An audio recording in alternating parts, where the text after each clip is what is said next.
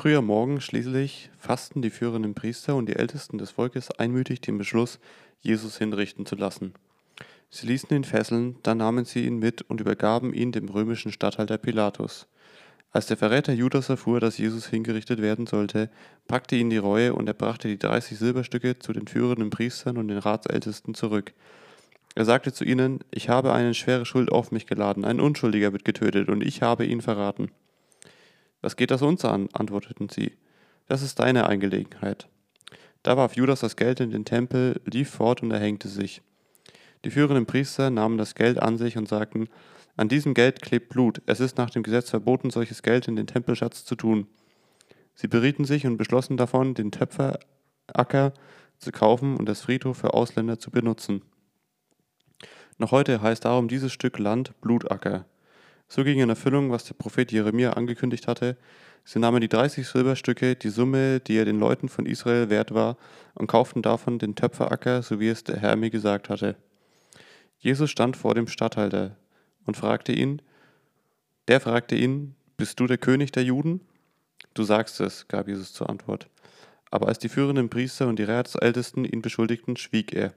Darum fragte Pilatus ihn, hörst du nicht, was sie alles gegen dich vorbringen? Aber Jesus gab ihm auf keine einzige Frage mehr eine Antwort. Darüber war der Statthalter sehr erstaunt. Es war üblich, dass der römische Statthalter zum Passafest einen Gefangenen begnadigte, den das Volk bestimmen durfte. Damals gab es einen berüchtigten Gefangenen, der Jesus Barabbas hieß. Als nun die Volksmenge versammelt war, fragte Pilatus, wen soll ich euch freigeben, Jesus Barabbas oder Jesus, den angeblichen Retter? Denn er wusste genau, dass man ihm Jesus nur aus Neid ausgeliefert hatte. Während Pilatus auf dem Richterstuhl saß, ließ seine Frau ihm ausrichten, Lass die Hände von diesem Gerechten, seinetwegen hatte ich letzte Nacht einen schrecklichen Traum. Inzwischen hatten die führenden Priester und die Ratsältesten das Volk überredet, es solle für Barabbas die Freilassung und für Jesus den Tod verlangen.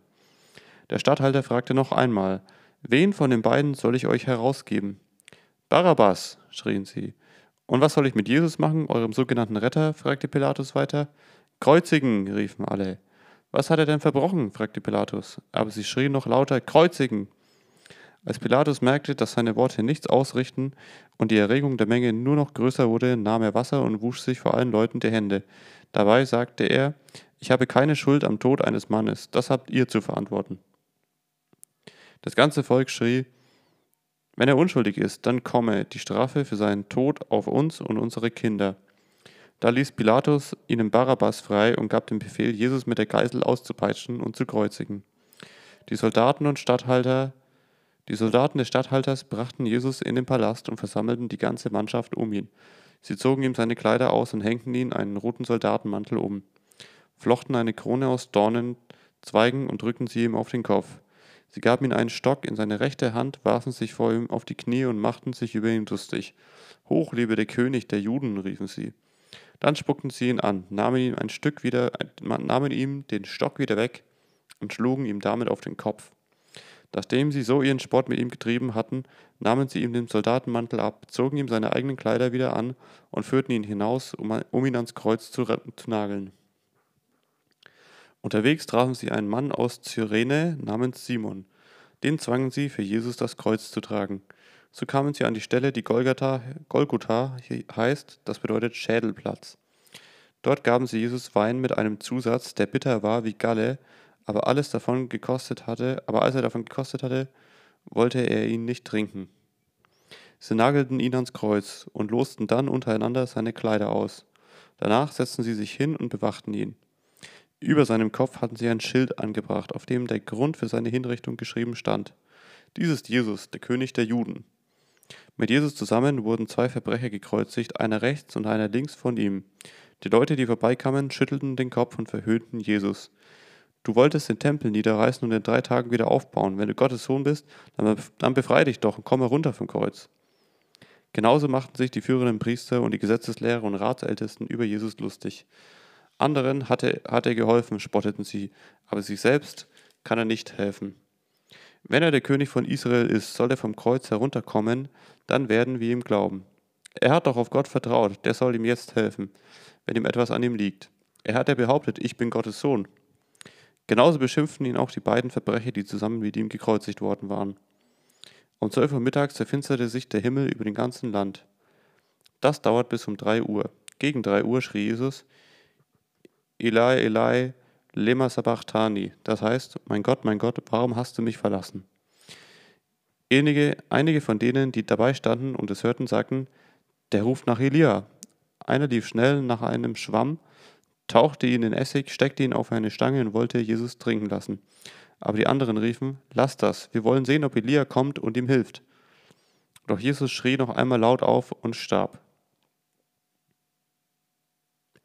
Da zerriss der Vorhang vor dem Allerheiligsten im Tempel von oben bis unten. Die Erde bebte, Felsen spalteten sie sich und Gräber brachen auf. Viele Tote aus dem Volk Gottes wurden auferweckt und verließen ihre Gräber. Später, als Jesus vom Tod auferweckt worden war, kamen sie in die heilige Stadt und wurden dort von vielen Leuten gesehen.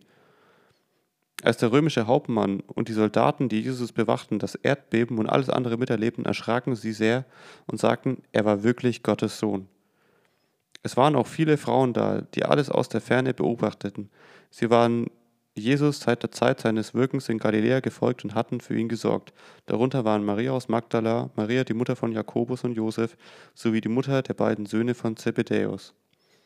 Am Abend kam ein reicher Mann aus Arimathäa, er hieß Josef und war gleichfalls ein Jünger von Jesus geworden. Er ging zu Pilatus und bat ihn, den Leichnam von Jesus freizugeben. Da befahl Pilatus, ihn auszuliefern. Josef nahm den Toten, wickelte ihn in ein neues Leinentuch und legte ihn in sein eigenes, in ein eigen, und legte ihn in sein eigenes Grab, das in einen Felsen gehauen und noch unbenutzt war. Dann rollte er einen schweren Stein vor den Grabeingang und ging fort. Maria aus Magdala und die andere Maria blieben dort und setzten sich dem Grab gegenüber nieder. Am nächsten Tag, es war der Sabbat, kamen die führenden Priester und die Pharisäer miteinander zu Pilatus und sagten, Herr, uns ist eingefallen, dass dieser Schwindler, als er noch lebte, behauptet hat, nach drei Tagen werde ich vom Tod auferweckt werden. Gib deshalb Anweisung, das Grab bis zum dritten Tag zu bewachen, sonst könnten seine Jünger kommen, die Leiche stehlen und dann dem Volk erzählen, er ist vom Tod auferweckt worden. Dieser letzte Betrug wäre dann noch schlimmer als alles andere vorher. Da habt ihr eine Wache, sagte Pilatus, geht und sichert das Grab, so gut ihr könnt. Sie gingen also zum Grab und versiegelten den Stein, der den Eingang zur Grabkammer wie verschloss. Die Wache half ihnen dabei und blieb am Grab zurück. Als der Sabbat vorüber und der Sonntag angebrochen war, kamen Maria aus Magdala und die andere Maria, um nach dem Grab zu sehen. Da bebte plötzlich die Erde, denn der Engel des Herrn kam vom Himmel herab, trat an das Grab, rollte den Stein weg und setzte sich darauf. Er leuchtete wie ein Blitz und sein Gewand war schneeweiß. Als die Wächter ihn sahen, zitterten sie vor Angst und fielen wie tot zu Boden. Der Engel sagte zu den Frauen, ihr braucht keine Angst zu haben. Ich weiß, ihr sucht Jesus, der ans Kreuz genagelt wurde. Er ist nicht hier, er ist auferweckt worden, so wie er es angekündigt hat. Kommt her und seht die Stelle, wo er gelegen hat. Und jetzt geht schnell zu seinen Jüngern und sagt ihnen, Gott hat ihn vom Tod auferweckt. Er geht euch voraus nach Galiläa, dort werdet ihr ihn sehen, ihr könnt euch auf mein Wort verlassen. Erschrocken und doch voller Freude liefen die Frauen vom Grab weg. Sie gingen schnell zu den Jüngern, um ihnen die Botschaft des Engels zu überbringen. Da stand plötzlich Jesus selbst vor ihnen und sagte, Seid gegrüßt. Die Frauen warfen sich vor ihm nieder und umfassten seine Füße. Habt keine Angst, sagte Jesus zu ihnen. Geht und sagt meinen Brüdern, sie sollen nach Galiläa gehen, dort werden sie mich sehen. Während die Frauen noch auf dem Weg waren, liefen einige von den Wächtern in die Stadt und meldeten den führenden Priestern, was geschehen war. Diese fassten zusammen mit den Ratsältesten einen Beschluss. Sie gaben den Soldaten viel Geld und schärften ihnen ein, erzählt allen in der erzählt allen, in der Nacht, während wir in der Nacht, während wir schliefen, sind seine Jünger gekommen und haben den Toten gestohlen. Wenn der Statthalter von der Geschichte erfährt, werden wir mit ihm sprechen. Ihr habt nichts zu befürchten. Die Wächter nahmen das Geld und taten, wie man sie gelehrt hatte. So kam diese Geschichte auf und wird bei den Juden bis heute weitererzählt. Die elf Jünger gingen nach Galiläa auf den Berg, zu dem Jesus sie bestellt hatte. Als sie ihn sahen, warfen sie sich vor ihm nieder, doch einige hatten noch Zweifel. Jesus trat auf sie zu und sagte, Gott hat mir unbeschränkte Vollmacht im Himmel und auf der Erde gegeben. Darum geht nun zu allen Völkern der Welt und macht die Menschen zu meinen Jüngern und Jüngerinnen. Tauft sie im Namen des Vaters und des Sohnes und des Heiligen Geistes und lehrt sie alles zu befolgen, was ich euch aufgetragen habe. Das sollt ihr wissen. Ich bin immer bei euch, jeden Tag bis zum Ende der Welt.